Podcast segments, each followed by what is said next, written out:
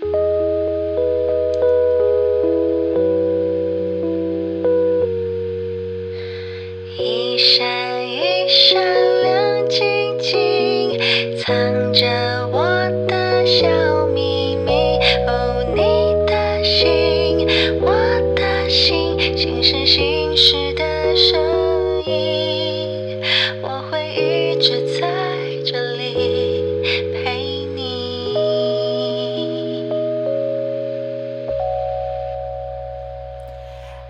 大家好，欢迎来到林采欣的心事心事。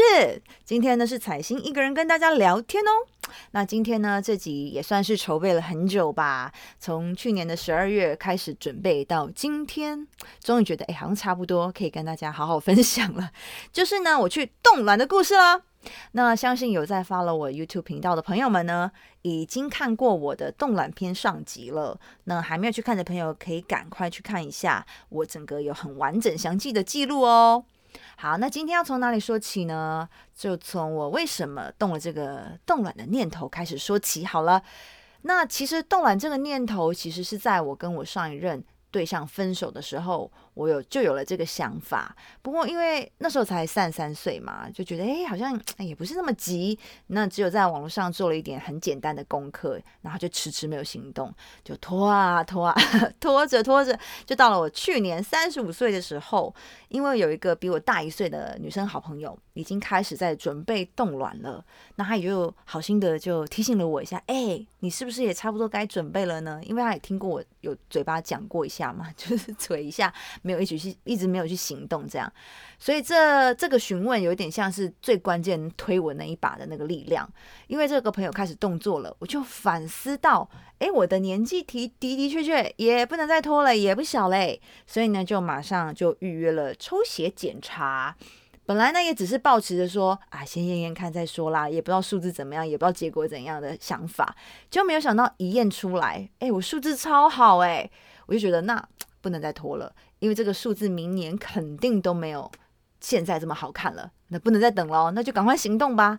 那说到数值，大家可能还是会一头雾水。什么是数值？什么什么数字啊？其实我说的数值呢，就是 AMH 值。那 AMH 值呢，其实就是卵子的库存量。那数字越高，就表示你的库存量越多。一般三十岁到三十五岁的女性呢，数字大概会落在平均都落在二到三之间。那大家猜猜看，三十五岁的我数字是多少呢？我的数字有四点零八哦，医生说这是算中上的水平哦。那这个数字在三十五岁之后呢，就会急剧的下降。很多人到了四十岁左右的时候，就只只剩下一了。那我想说，哎，既然我现在状态好，那就不能等啊，所以我就预约了咨询。医生当下呢，也帮我做了一个内诊的超音波。那我跟大家解释一下，内诊超音波是怎么一个回事哈？它其实就是有一个东西会很像一个长长的探头，那它会从你的呃。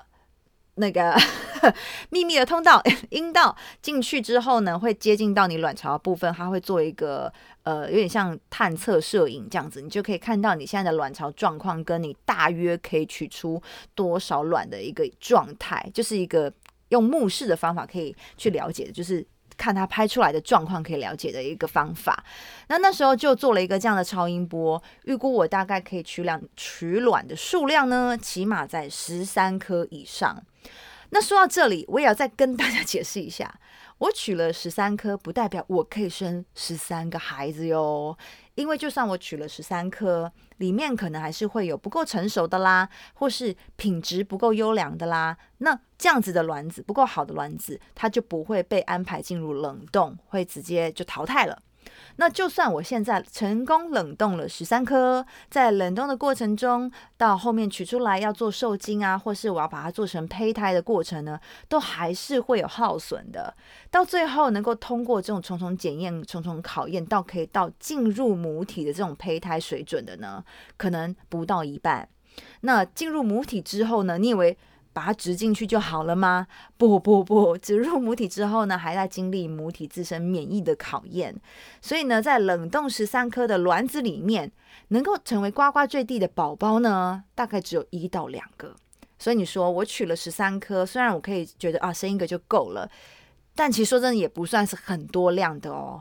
所以有些人呢，幸运的话，一次可以取到二十颗以上。我个人觉得，哦，生两个小孩应该没有问题了。但有些人呢，因为他的 AMH 值比较低，库存量已经比较不足了，所以呢。一次取的量不多，有些人可能六七颗，有些甚至更少，那就会比较辛苦，你就要不断的进行疗程跟取卵的手术，才能取到足够的卵子，才能进行接下来想要做的冷冻卵子或者是人工受孕的手术。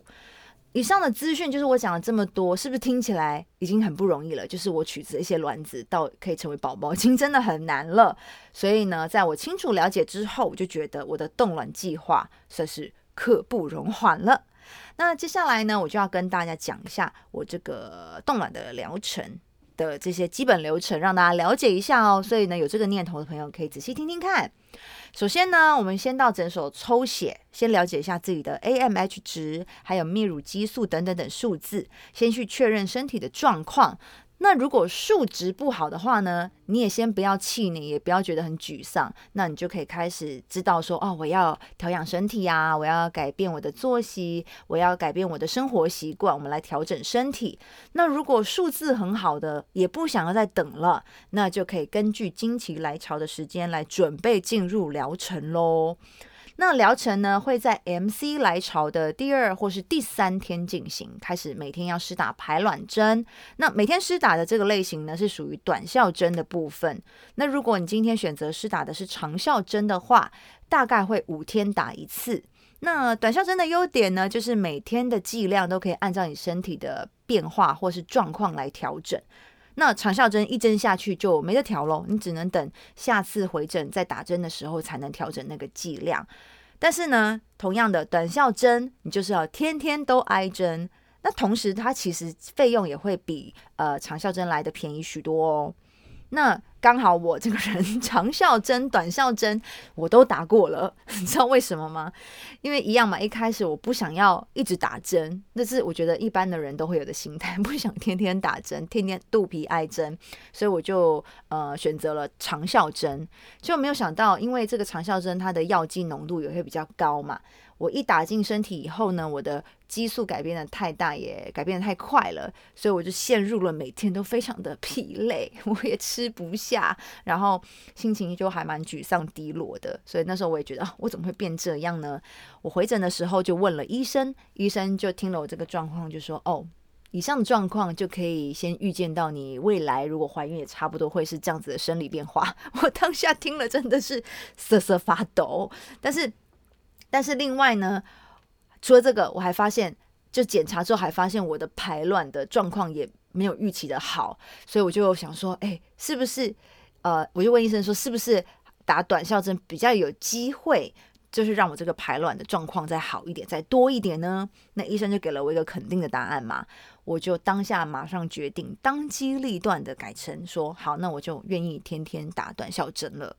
重点是。我可不想要经历了整个疗程之后就没有取到我原本应有或是预期的卵量，那我就亏大嘞。所以我决定要克服这个恐惧感，就天天帮自己打针的恐惧感。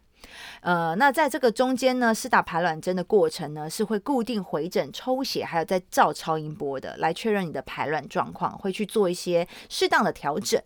那整体而言，在大概月经来后的第十四天，就会进行这个。手术取卵的动作喽。那呃，像之前我的过程，我的状态是说，那时候认为我可能第一次只要取八颗，那结果呃，我的状况还不错，所以当天就有取到要的数字。但因为那时候预估只取八颗，医生其实在决定在手术日的过几天还要再帮我取一次。但是因为后来的状况不错，所以就没有取到第二次，也算蛮幸运的。那这次我选的冻卵机构呢是爱群中西医诊所。除了取卵手术跟冻卵的技术之外呢，其实最吸引我的部分是还有中医部门。我在进行疗程之前呢，我其实足足在中医部门调养了两个多月。我虽然是 AMH 数字是很好的，那当然好还要追求更好嘛。这样数字只是代表库存量，我要的是我卵子的卵不是卵子卵子的品质要好啊。那我为了就是要把身体状况调整到最佳嘛，所以我中这个中医呢，我就在中医的期间，我不仅吃中药，那我也固定针灸，而且意外的还把我之前一个长期医不好的湿疹给医好喽。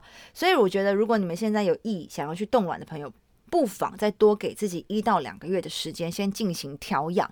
调养过的卵子呢，肯定会比没调的那一种卵子呢来的更加健康嘛，更有机会去更健康嘛。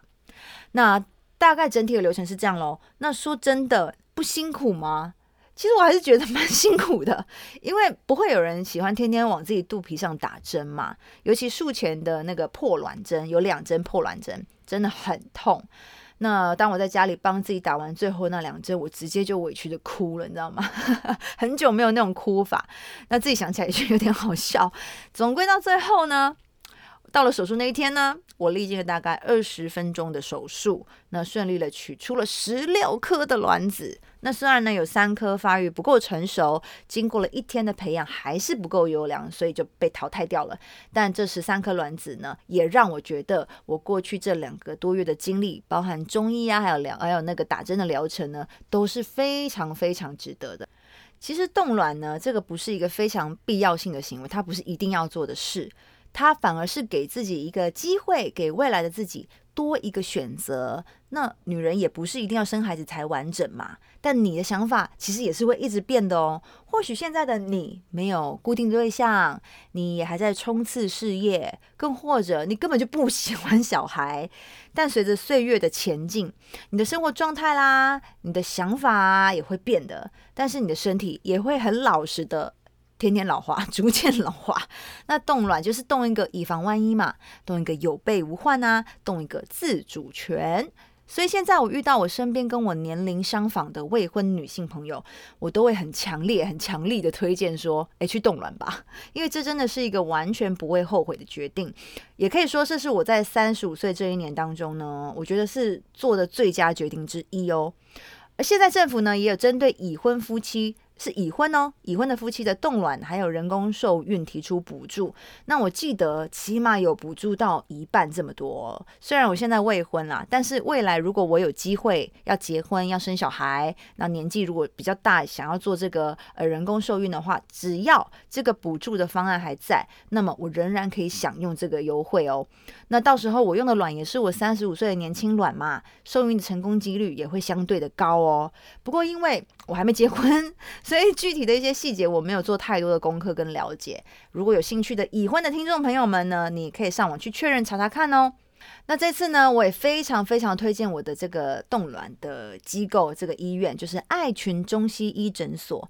特别谢谢中医部门的陈小轩院长，还有爱群的院长翁少平院长，帮我规划了一套很适合我的调养还有治疗的疗程。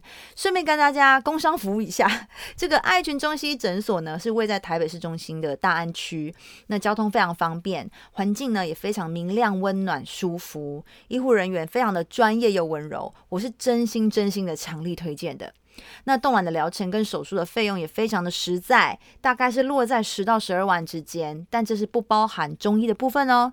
另外，现在冻卵呢，两人同行都会有冻卵的优惠方案，有兴趣的朋友赶快打电话给爱群问一下吧。好，现在呢，想跟大家说的是，因为 podcast 呢只能呈现声音，没有办法呈现画面，所以你们想知道更多的详情跟细节呢，真的是可以上我的 YouTube 频道，搜寻林彩欣就可以找到我了。目前呢，已经有了冻卵片的上集，资讯栏中呢有爱群的资讯，大家有兴趣的话，赶快去看看。那这个冻卵的 Vlog 呢是非常非常详细跟仔细的一个冻卵疗程记录哦。那 YouTube 频道呢，大概会在月底的时候上架动卵片的下集，那里面会有我的心得分享，也会有院长亲自示疑，就是我去跑去了爱群访问了翁少平院长，可以解决大家很多的呃疑惑，还有想知道的答案，还有一些优惠的讯息呢，也会在影片的最后告诉大家，所以请大家尽情锁定哦。那接下来呢，还会有一些关于我三十五岁的勇气系列哦，我完成了一些以前我只敢想不敢行动的事。一一的在三十五岁把它击破了，会是什么呢？敬请期待吧。最后呢，希望大家呢可以去订阅我的 YouTube 频道，搜寻林彩欣就可以找到了。当然还有我的 IG、Facebook 也不要忘记喽。那心事心事，我们就下次见喽，拜拜。